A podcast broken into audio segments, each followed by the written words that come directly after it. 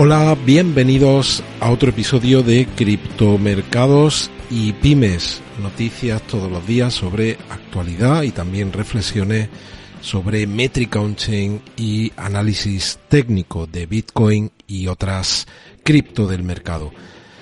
Hoy tomaba un café esta mañana con un amigo, por cierto, Fran, si luego está escuchando esto, pues queda saludado, y hablábamos sobre lo que probablemente está por venir en los próximos meses y él me decía, eh, escucho a algún otro analista y dice que Bitcoin podría llegar a los 3.700 dólares, prácticamente verlo en la situación en la que lo vimos en marzo de 2020, ¿vale? En aquel crash eh, momentáneo, yo diría coyuntural, provocado por los confinamientos, que se prolongaron, depende del país y la zona, pero durante muchos meses.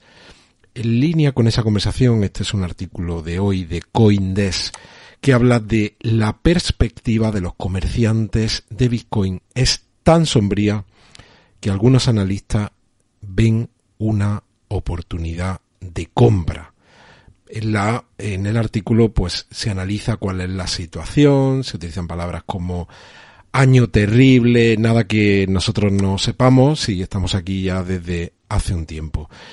Y se empieza a hablar de zona histórica de compras. En concreto, se dice que Bitcoin ahora mismo está por debajo del promedio móvil de 200 semanas, que es una métrica que nosotros ya hemos utilizado en bastantes ocasiones. Y dice que cada vez que Bitcoin se hundió por debajo de este promedio, los inversores que compraron tuvieron retornos positivos y en concreto se analizan estos cuatro momentos en los que el precio de Bitcoin ha estado por debajo de esta media móvil de 200 semanas. Media móvil que ahora veremos en el gráfico correspondiente.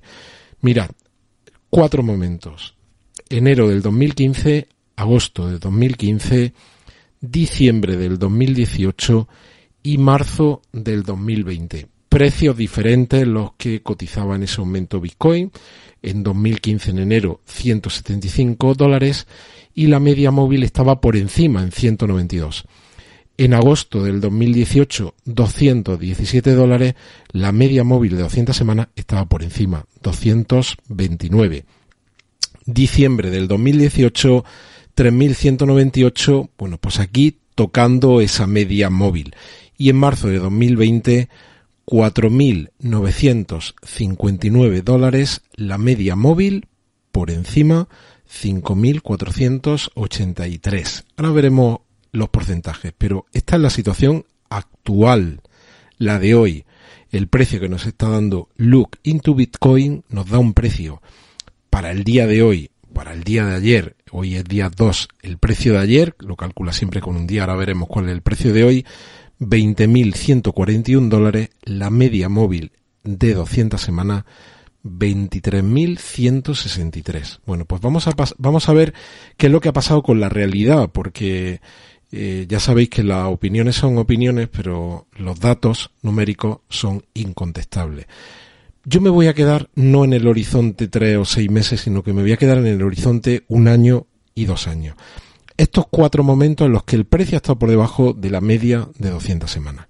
Bueno, pues si sacamos una media ahí, que es un ejercicio que yo he hecho previamente antes de compartir con vosotros esta reflexión, cuando se ha comprado por debajo de la media móvil y se ha esperado un año, el promedio de rentabilidad es de un 371. Es decir, lo que has invertido, si esperas un año, tienes una rentabilidad como si multiplicases por 3,7 tu inversión.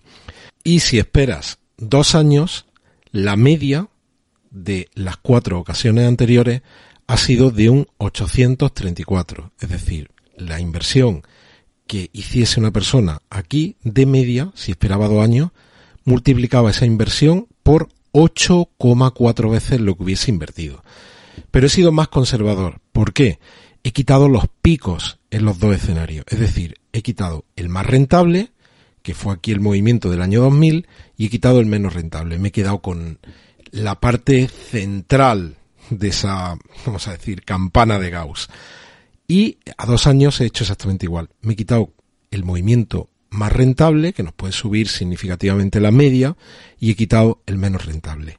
En ese caso, a un año la rentabilidad media se queda en el 154%, es decir, quien hubiese invertido en estos escenarios, imaginaos que alguien hubiese ido a estos dos escenarios, vamos a decir, más conservadores, habría multiplicado su inversión por 1,5 si hubiese, la hubiese mantenido un año y si la mantuviese dos años, 593%, 5,9%. Coges tu inversión y la multiplicas por 5,9. Estos son datos matemáticos, son incontestables. Ya sabéis que rentabilidades pasadas no garantizan. ¿Te está gustando este episodio?